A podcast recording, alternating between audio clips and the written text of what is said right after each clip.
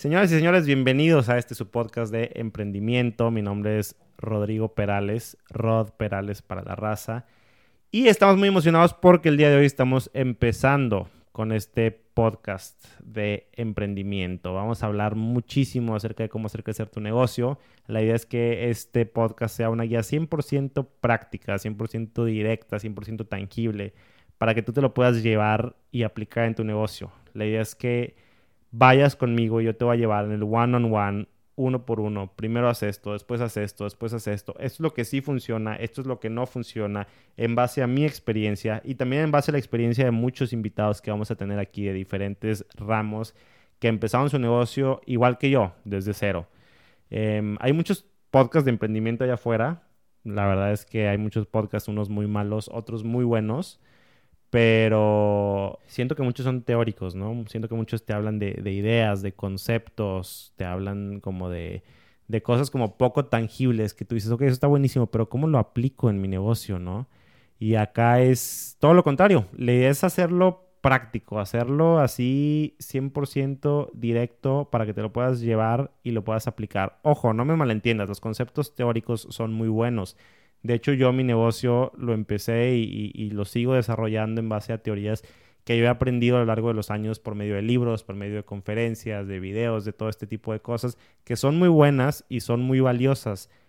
Pero al final de cuentas, para el emprendedor de sol, para el emprendedor que le anda fregando ahí todos los días, en el día a día, ¿cómo hago crecer mi negocio? ¿no? Eso es lo que yo quiero transmitirte, quiero decirte y, y quiero que todo eso te lo lleves en base a mi experiencia.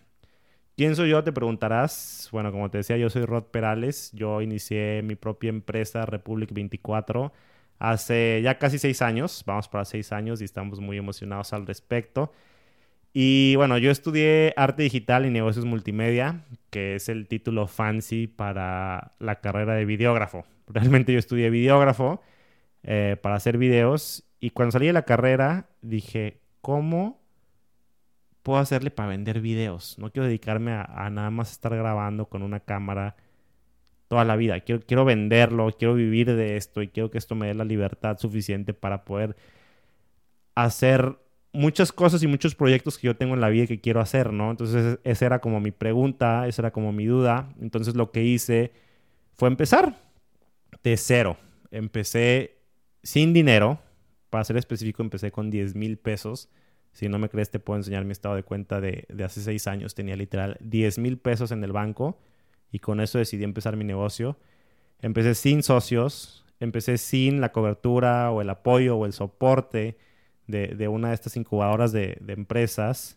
Empecé sin un crédito de, de banco, ¿no? Empecé sin nada. No tenía nada más que yo, mi cámara y mi computadora. Se acabó. Y una cámara que ni siquiera era la mejor cámara del mundo, no era la cámara que yo usaba de estudiante, que ahorré y mis papás me compraron una parte y yo completé la otra y, se acabó. No tenía ni tripié, no tenía equipo de audio, no tenía nada, no tenía iluminación, no tenía todo, todo, todo el equipo este fancy que necesitas para hacer video, yo no tenía nada de eso. Y sin embargo empecé. Y eso es lo que quiero que te lleves el día de hoy. Mucho de eso vamos a estar hablando el día de hoy. Quiero que te lleves que puedes empezar de cero y crecer tu negocio. Que no necesitas todo lo que crees que necesitas. Fast forward seis años, actualmente te puedo decir que le hemos vendido a clientes de todos los colores y sabores habidos y por haber que te imagines. Le hemos vendido a los gigantes de la industria, aquí en Monterrey, a Cemex, cervecería Heineken, también a cervecería Modelo. Le hemos vendido aerolíneas, Viva Aerobús, Seguro Saxa, cadenas de hoteles como Radisson, cadenas de comida como Super Salads, como Doña Tota, universidades como el TEC, eh, la UNI, la UNAM, en general más de 150 clientes, casi 400 proyectos, videos de todos los sabores, colores y que te puedas imaginar, avios y por haber para el sector salud, para el sector gobierno, para el sector automotriz.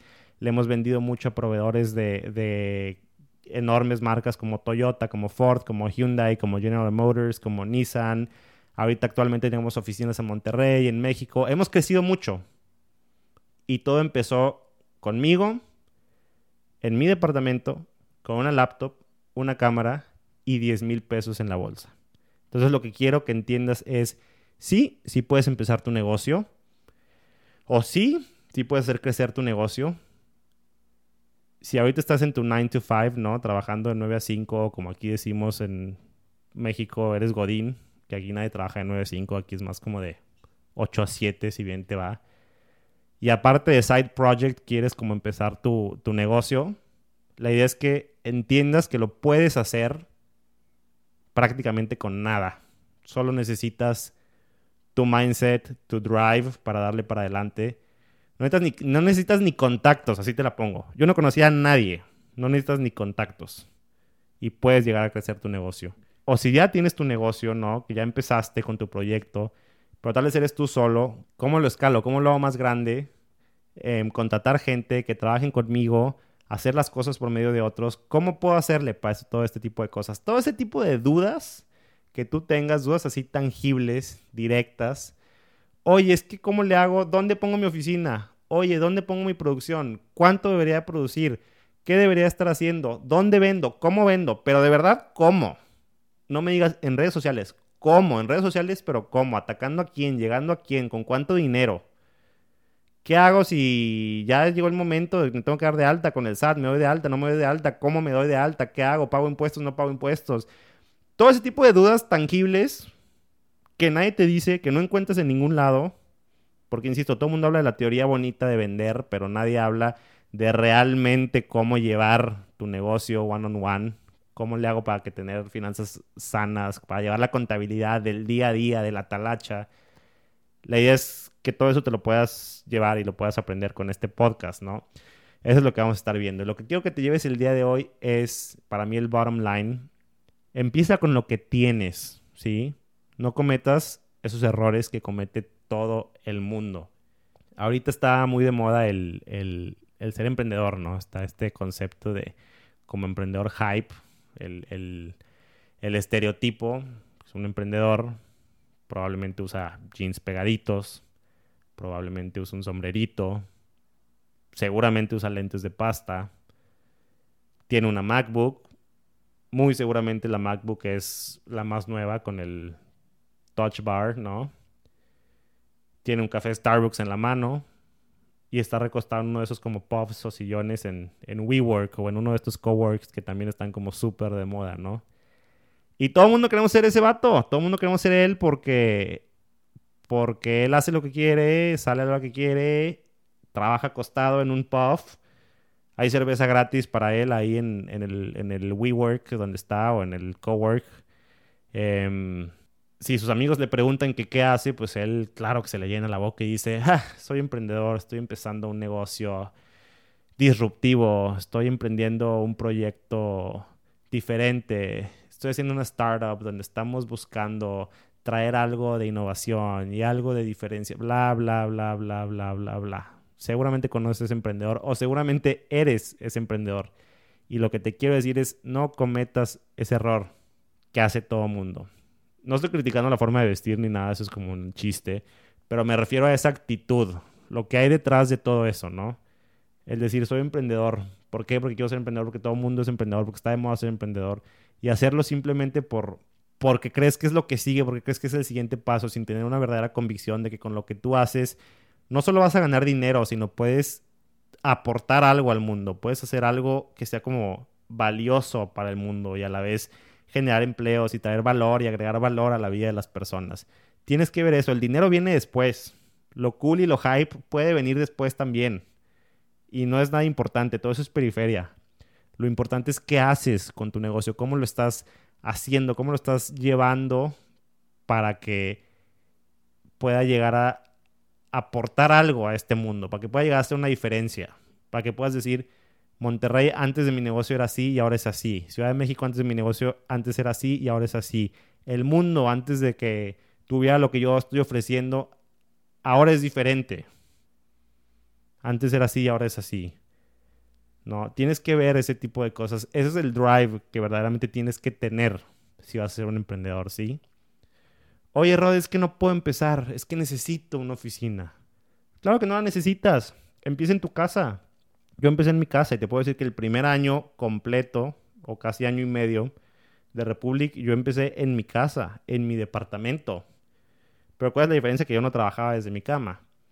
Que yo me levantaba todos los días tempranito para poder estar a las 8 de la mañana sentado enfrente de mi oficina en un cuartito que me encerraba y que exclusivamente tenía dedicado para trabajar. Era mi lugar de trabajo. Y ahí me encerraba y no salía más que a comer media hora y de regreso hasta las 6 o 7 de la tarde todos los días. Y si se ocupaba más, más. Era tener la disciplina. En lugar de abusar y, decir, ah, soy un emprendedor, soy dueño de mi tiempo, soy mi propio jefe, puedo hacer lo que yo quiero, etcétera, ¿no? No cometas esos errores. No necesitas una oficina, empieza en tu casa. Por cierto, hablando de estos coworks que están como súper de moda y que todo el mundo quiere estar en uno de esos y que wow, si sabes que WeWork, que es como el cowork ahorita como más grande y más hot que hay, está quebrando en Estados Unidos.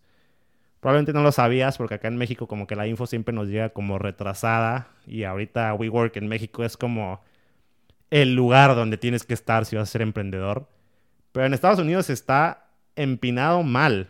En menos de un año pasó de ser evaluado en 47 mil millones de dólares a necesitar que le inyecten 8 mil millones de dólares, esto hace uno o dos meses, solamente para poder mantener sus puertas abiertas. Porque era una burbuja enorme.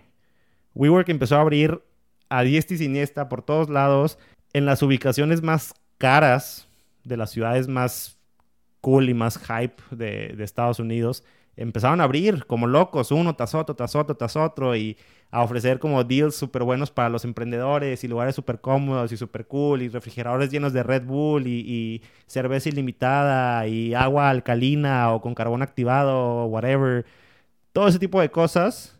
Entonces se llenó de gente, de emprendedores. Pero cuando anunciaron que la empresa se iba a ser pública, ¿no? Que, que iba a empezar a cotizar en la bolsa de valores abrieron sus libros de finanzas y se dieron cuenta que, todo era una burbuja, que todo era un hype, que no estaban llegando a ningún lado. Entonces, si tú estás muy orgulloso de estar en uno de estos coworks, fíjate bien, probablemente el cowork en el que estás está empinado y probablemente va a, va a quebrar en dos años.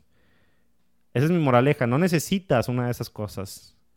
Lo puedes hacer exactamente igual desde tu casa. ¿Cuál es el peligro de tener una oficina, de irte a meter a algún lado? O cualquier cosa así de este tipo que de entrada ya te estás comprometiendo con una renta mensual que la realidad es que no necesitas pagarla. Todavía ni siquiera estás generando dinero y ya de entrada tienes un gasto recurrente mes tras mes que probablemente te pudiste haber ahorrado, ¿eh? Te cuento que yo, como te decía, por más de un año empecé totalmente solo aquí en mi departamento. Después empezamos a crecer y cuando empecé a incluir a gente también en el negocio, también trabajábamos de forma remota. Fue bien complicado, la neta, pero lo pudimos sacar adelante porque lo que te quiero decir es de que se puede, se puede. Y trabajamos cada quien en nuestra casa y las juntas las hacíamos como por Skype o por llamada o cuando había que vernos como cara a cara nos citábamos como en un Starbucks o lo que sea. Y ya, suficiente. No necesito más. Prefiero cuando tengo que tener una junta ir a Starbucks a pagar un café de 40 pesos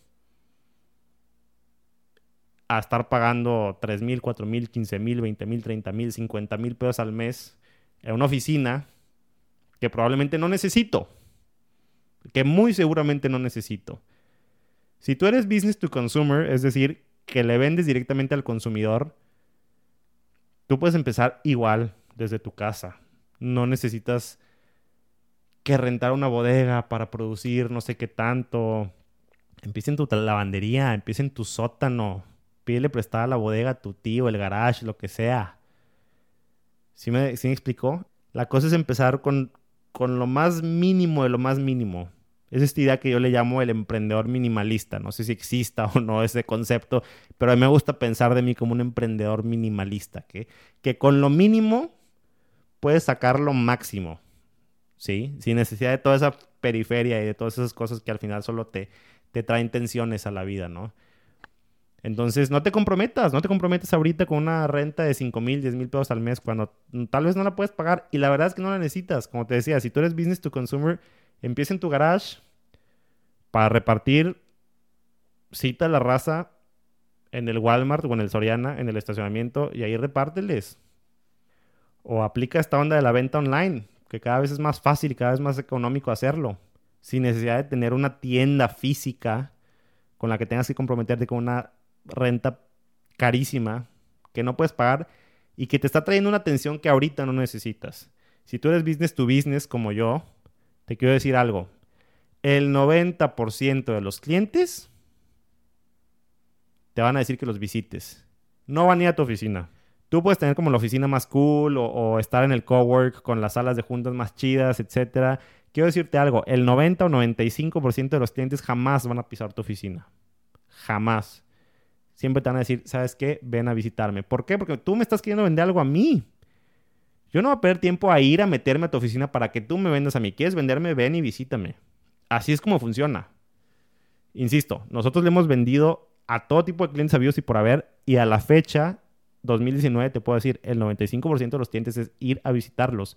Entonces, sí, ahorita tenemos una oficina y es una oficina que amamos y es una oficina muy cómoda, pero para nosotros, para la gente que está metida ahí, para la gente cuya oficina es su segundo hogar, que es una oficina que nosotros amemos, donde podamos quitarnos los zapatos si queremos, donde podamos estar cómodos, editando video todo el día o haciendo llamadas o vendiendo o teniendo juntas, pero cómoda para nosotros. No cómoda y elegante para recibir un cliente. Probablemente el cliente ni siquiera te iba a visitar. No cometas ese error. De verdad te lo digo. Te cuento una anécdota. Una anécdota muy chistosa me da un poquito de, de pena a veces cuando me acuerdo, pero tiene una moraleja muy chida. Tenía Republic yo creo que unos seis meses, estaba yo solito, empecé, insisto, solo y me cayó uno de mis primeros clientes grandes, uno de los primeros clientes que yo dije, uy, esta puede ser una muy buena oportunidad. Se trataba de una empresa que es enorme, es líder en México y probablemente en Latinoamérica y que seguramente tú los conoces o si no los conoces tú, créeme que has visto sus productos aunque ni te, ni te hayas fijado, ¿no? Si tú trabajas en la industria de la manufactura en general o de la construcción, etcétera, seguramente los conoces y si no, probablemente los has visto sus productos este, en las construcciones eh, que ves pasar en la calle y demás. Ellos se llaman Girsa y lo que hacen es equipo de protección personal. Ellos venden este, chalecos como estos antirreflejantes, cascos, y guantes de seguridad, y conos de seguridad. Todo lo que te puedas imaginar a por haber de seguridad, lo venden ellos. Entonces, cualquier cosa de esas que veas en la calle, hay una muy alta probabilidad de que sea Girsa. Es un negocio enorme. Y me contactaron. Y me dijeron, oye Rodrigo, queremos hacer un video institucional y queremos que vengas y nos visites. ¿Por qué? Porque, insisto, así funciona siempre. Es ven y visítame. Yo nunca voy a ir. No, claro que sí. Voy, los visito, súper bien, me dan su requerimiento. Después de eso ya les mando la cotización y se cierra el negocio. Se hace el business para adelante. Yo me emociono mucho porque, insisto, este es probablemente mi primer cliente así muy grande. Querían un video, el video institucional general de la empresa, en español para el mercado aquí local de México y Latinoamérica y, en inglés para atacar a sus negocios en, Estados Unidos y, demás, ¿no? Entonces, este, todo muy bien, adelante. Empezamos a trabajar en el proyecto y de pronto recibo una llamada del director de marketing de Girsa. Y me dice, oye Rodrigo, ¿cómo estás? Y yo, bien, gracias, ¿qué pasó? Este, fíjate que ando en la calle todo el día, no sé qué, entonces no ando en la oficina y me gustaría ir a visitarte porque quiero ver contigo unos temas del guion del video institucional. Y obviamente lo primero que dije fue, sí, claro que sí, porque en esos instantes no estás para decir, ay, claro que no, en esos instantes estás para el cliente lo que pida 100%, ¿no? Ya sabes, cuando te cae un proyecto grande siempre es la emoción y siempre es, sí, adelante y lo que quieran 24/7. Entonces les dije, claro que sí, pueden venir a visitarme. Y me dijo, ok, ¿dónde es? Pásenme la dirección para ir a tu oficina y yo no tenía oficina. Insisto, yo trabajaba todos los días en un cuartito encerrado en mi departamento. Entonces, como se me cerró la mente y no supe qué hacer, y dije, no puedo citar al director de mercadotecnia de una empresa tan grande en un Starbucks, y no conozco a nadie que me pueda prestar su oficina para hacerla pasar como la mía, pues leí la, dirección del lugar donde estaba, leí la dirección de mi departamento, y la verdad me dio mucha pena cuando colgué con él dije, ¿qué acabo de hacer? Acabo de cometer el error más grande de mi vida. Pero venga, ni modo, ya no puedo hacer nada al respecto, ¿no? Entonces, yo vivo en una torre de departamentos que está sobre una avenida principal. Y fíjate, me empecé a construir como historias mentales y dije, tal vez puede este edificio llegar a pasar por edificio de oficinas, porque hay varios edificios de oficinas sobre esta avenida. La realidad es que no, la realidad es que se ve a leguas desde que vas manejando que este, eh, que ahí es un edificio de departamentos, ¿no? Pero dije, yo lo voy a hacer pasar por un edificio de oficina. Entonces, ¿qué es lo que hice? Bajé con el guardia, le compré unas papitas, un refresco y le dije, va a venir esta persona, usted lo va a recibir, le va a decir que bienvenido a República 24, lo va a subir al elevador, le va a picar a mi piso y lo va a guiar hasta mi departamento esta persona. Tíreme paro, por favor, guardia. Y el guardia, no, claro que sí, yo me encargo. Entonces el guardia ahí le entró a este juego, ¿no? Total, llega la persona, el guardia lo recibe, sube por el elevador, llega a la puerta de mi departamento y ¿qué encuentra? Ojo, y esto no es broma, una hoja tamaño carta enmicada que tiene impreso y dice Oficinas Republic 24. Que obviamente imprimí en ese instante en el Office Max o algo porque ni impresora tenía. La pegué en mi puerta, llega el cliente, toca, lo abro, lo recibo. Ahí más o menos acondicioné mi departamento para que medio se viera como una oficina, lo cual es imposible porque es un departamento. Piensa tú ahorita donde vives y piensa que de repente te digo, transfórmalo en una oficina en cuestión de una hora. Saqué mi escritorio, lo puse casi que en la entrada. En la, sala, en la mesa del comedor despejé todo y puse tres o cuatro agüitas para hacerlo pasar como, como sala de juntas. Puse mi computadora, puse un par de hojas y libretas y demás. Y le dije, bienvenido a Republic 24. Él llegó, se sentó, no me dijo absolutamente nada y nos pusimos a trabajar.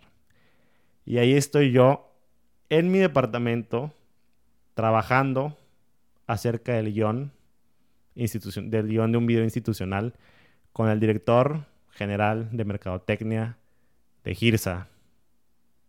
Y no me dijo absolutamente nada. Terminamos nuestra junta, todo súper bien.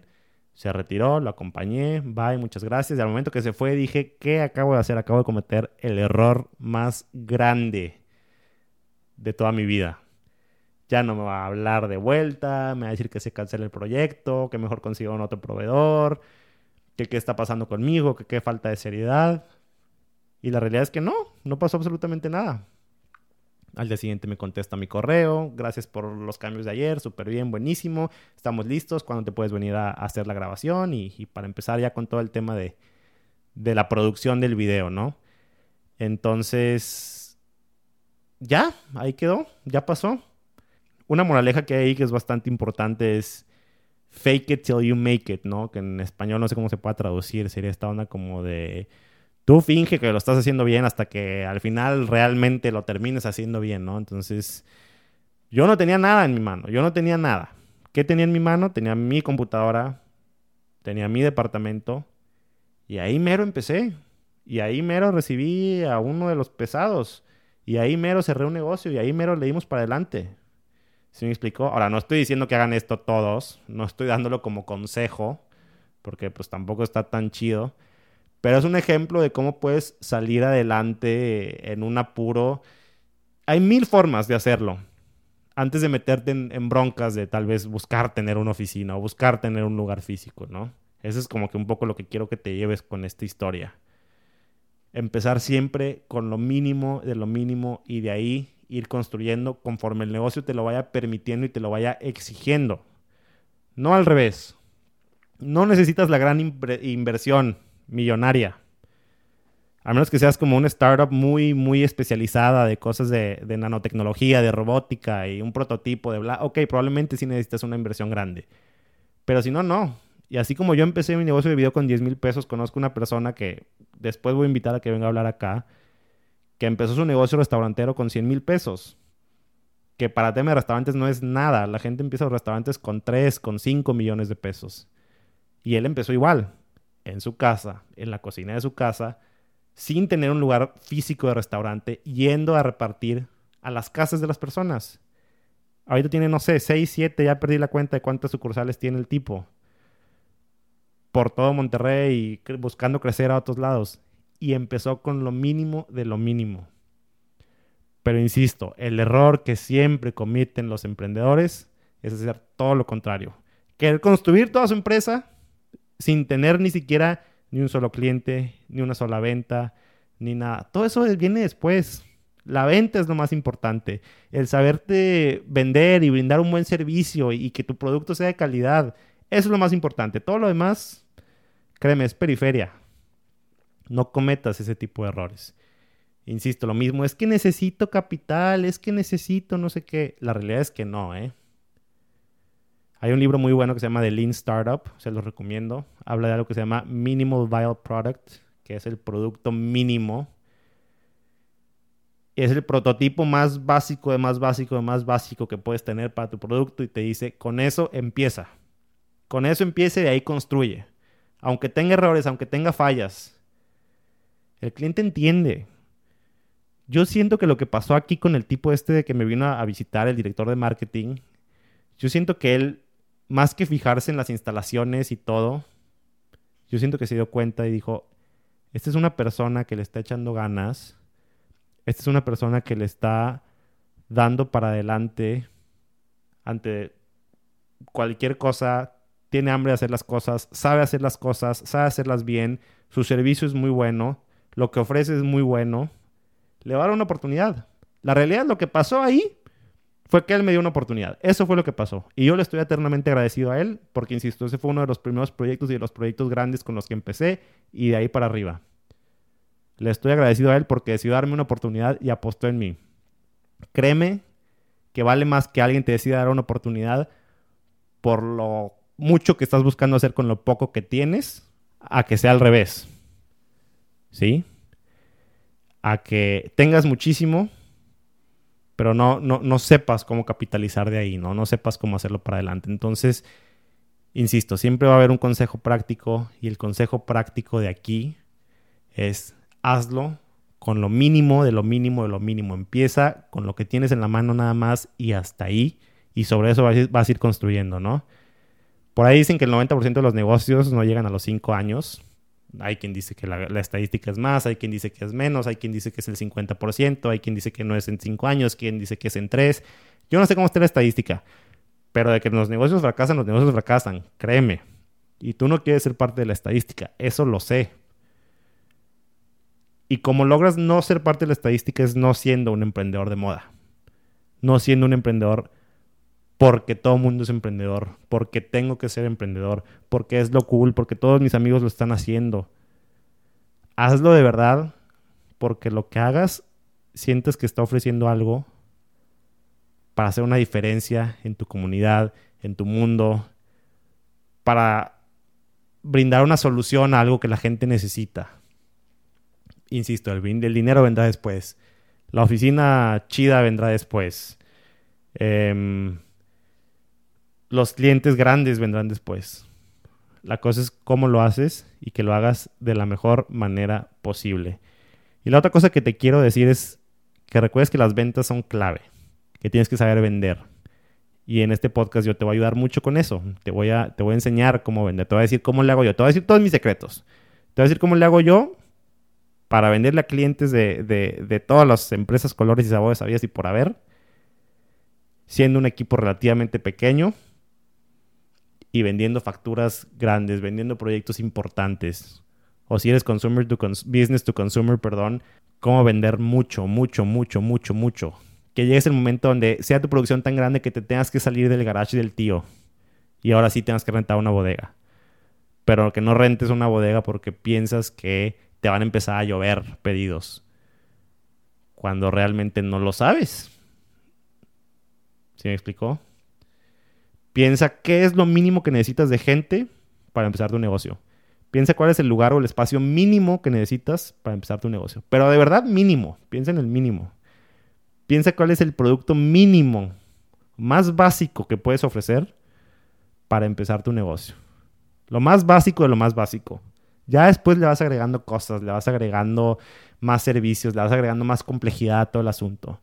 Piensa en lo mínimo, de lo mínimo, de lo mínimo y con eso empieza. Créeme, es más valioso. Créeme, es mejor.